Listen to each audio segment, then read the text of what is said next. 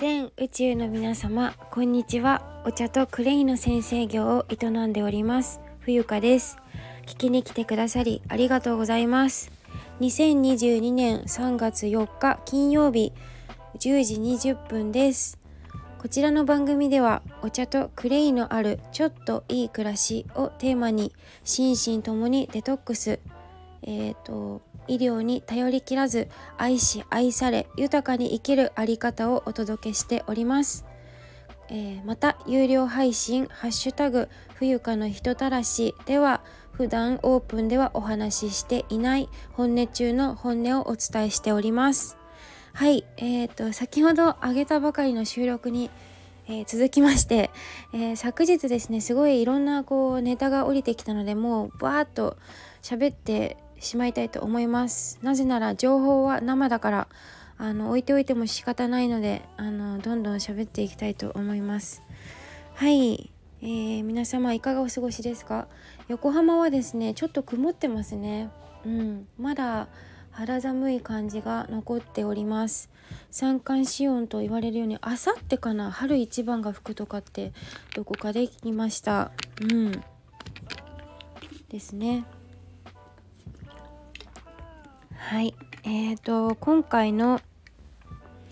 テーマあその前にあの私がいつもねお話ししているタイトルコールやっとねあの覚えようっていう気になってというか覚えた方が楽じゃないですか？こうやっていちいちノート見るよりも。だから覚えてしまえと思って。でちょっと言い始めたら覚えてました。ちょっと「うん」とか「あ」とかなるけど 途中。はい。あとね自分で聞き直すとまあ噛むことはあるし自分の口癖がねよくわかりますね。私よく「あの」って言ってるからこれちょっと直したいなって思っています。はい。あの聞いてる方がね心地よく気持ちよくあのあまた言っちゃった、えー、お話が 聞けるような環境づくりもあの聞いている人のためにねやっておきたいかなって思うんですよね。うん。はい。皆さんはあれですかチェックとかしてるのかな？収録上げる時って一回やっぱり確認はするよね。確認あでも私あんまり確認しないで上げちゃう時もあるんだよな。はい。はい。それはどっちでもいいや。はい。えーとまたここれお知らせがね3つあります。えっ、ー、と1つ目。えー、年度の寺子屋ラジオが始まりました。初回は昨日、えー、マリコさんのアーカイブに残してありますのでよかったらね概要欄から飛んでみてください。先ほどの収録であげようと思ったら800文字以上になっちゃったのでチャンネル紹介してたら。なのでちょっと貼れなかったのでですね今回はちょっと払おうと思いますね。はい。内容は、えー、見てみてください。そして私の冬香の生き方講座を現在受け付けております。えー、10代の方20代30代40代もうどんな方でも女性も男性もあの絶対に役に立つと私は自負していてなぜならもう健康しか勝たんからです。はい。だから私があ学んできたことを自分の、えー、ストーリーですねを皆さんにシェアしていきたい。本気で変わりたい。本気でまだ死にたくない。まだ死にたくないというかあの未病についてとかあと生きる上での考え方、えー、腸を大事にするってどういうことなのかとかそういったことをねあの切り込んでお話ししていくのでそういう、えーと、私の本当のオリジナルの本当にオリジナルの講座です。はい。えー、今日ご興味ご関心ある方はねあの実は3月13日日曜日までえ特別価格で4000円ばかりお安くなっておりますので、え D えーと、申し込みは DM、Instagram or Twitter の DM より承ります。詳細は、えー、ノートまたはスタンデー FM の収録を聞いて、えー、ピンときたらぜひお越しください。本当に大切な人を守りたい。え、ー、と健康ですね。はい。そして今日本人に欠けているのはどんなことかっていうお話もね私が第4世代で暮らしていたことの、えー、生活習慣や、うん、当たり前の日常から切り取ってお話をシェアシェアさせていただきたいなというふうに思っております。はい、あの死んじゃったらあの世に行ったら、まあ、肉体があの世に行ったらですね何も持っていくことはできないから全部もう与えるっていうところに焦点を置いています。それから3番目、えー、千鶴子ちゃんと冬香のお茶のすすめライブ。こちら3月8日4第4回が午後2時から2時半まで行われます。えー、千鶴子ちゃんのチャンネルで行われますので、私がそちらへお邪魔して、えー、と、まあ、お茶を飲みながらですね、えー、ああだこうだ、えー、こうじ、うん、な話をする、えー、ライブです。気軽にお越しいただきたいなというふうに思っております。はい。では、本題に入りたいと思います。本題に入るまで6分かかる。はい。えっと、本を購入するより、その本の著者に会いに行こうというお話お届というテーマでお届けしたいなというふうに思っております。はい。えー、これはどういうことか。えっ、ー、と、皆さんは本を読みますか？私は本を読むのすごくあの全然毛嫌いするわけでもなく好きは好きなんですけどあのそんなにたくさんブワーってこう読破する人ではなくてですね小さい頃からすごい本を好きだったかっていうとそうでもなかったし私何してたんだろう小さい頃。なんか結構本当に大人の顔色伺ってたし口数少なかったと思うんですよ。いつからこんな喋るようになったんだろうね。うん。っていう感じなんですけどあの本の大切さを大人になってこの年になって知ったわけなんですが、まあ、今ねあんまりこう本を読むこう熱心熱心にいろんな読み方があるんですけどあの目次と後書きだけ見てあの終わるっていう人もいれば本当に買ってかいつまんで読んで自分が必要新聞と同じように自分が必要だなと思ったとこだけバーッと読んであとはもういらないよっていう読み方もありますしあのあとはなんだ速読して速読するっていうのがあのキーポイントの人もいますよね。で私は本を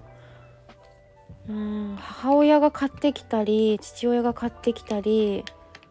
祖母祖母はそんなにあたよ買ってくれて習慣がないんですよねもうお家の中にずっといるのでだから私が買ってきた本をあの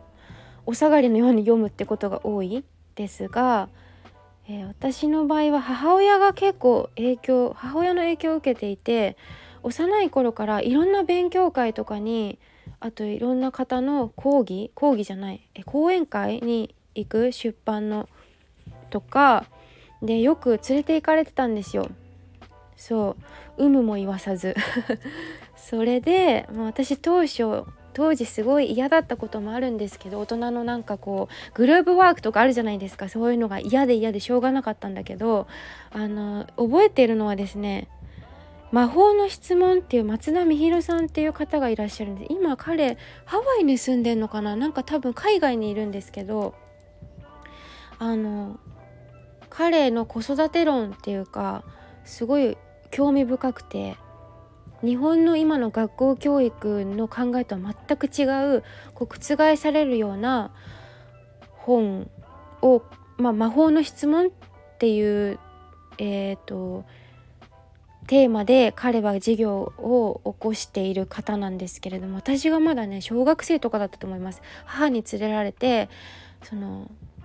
まあ、松田美弘さんの講演会に行って大人たちとこう会話をしてグループワークしてみたいなことを体験したんですが本を買うことは誰でもできるんだけどそうやって実際に出版した著者さんあ出版社は違うけど著者に会ってあのコミュニケーションを取るっていうことの大切さを教えてくれたのは母なんですよ。で必ず何かうーんだから読む本を読むの大事なんだけど読んでじ読んで終わっちゃうパターンもあるじゃないですか読んで終わりっていう役目もあるんだけどやっぱりそこに行って実際に生の声で、えどんな人なのかなとか、うん、分かるじゃないですか空気感とか。まあ、分かんない部分もあるかもしれないけど全部とは言えないけどでもそこでこう私はこういうものですっていうなんかこうあ爪痕を残すじゃないけどそういうのも必要なのかなって思うんですよね。うん、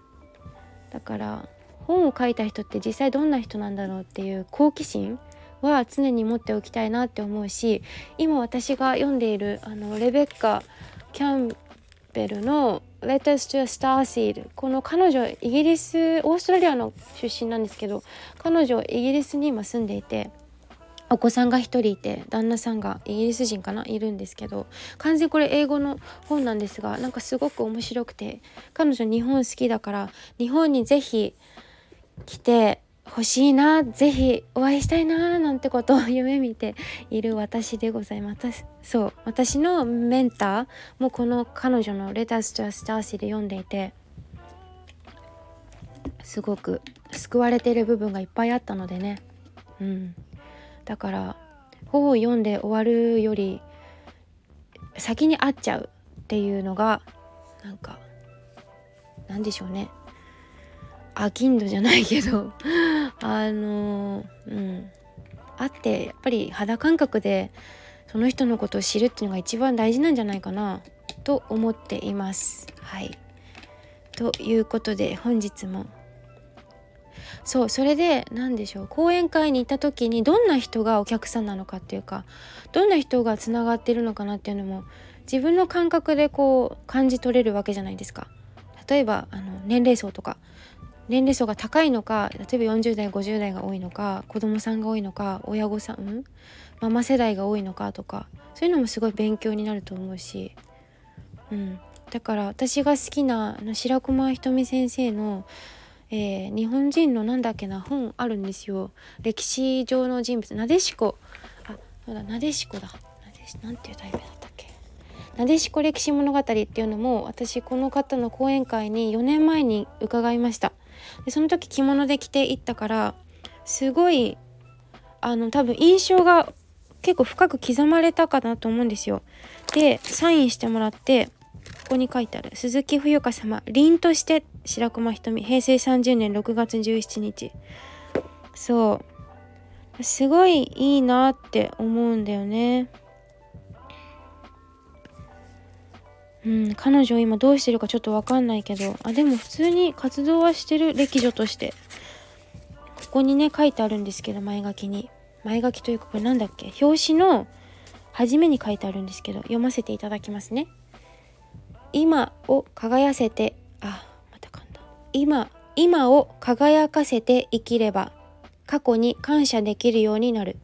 これは自分の過去だけでなく歴史にも当てはまるのではないでしょうか。そういう優しい眼差しで歴史と向き合うと歴史は単なる過去の出来事ではなく生き生きと動き始め輝きを放ち始めます。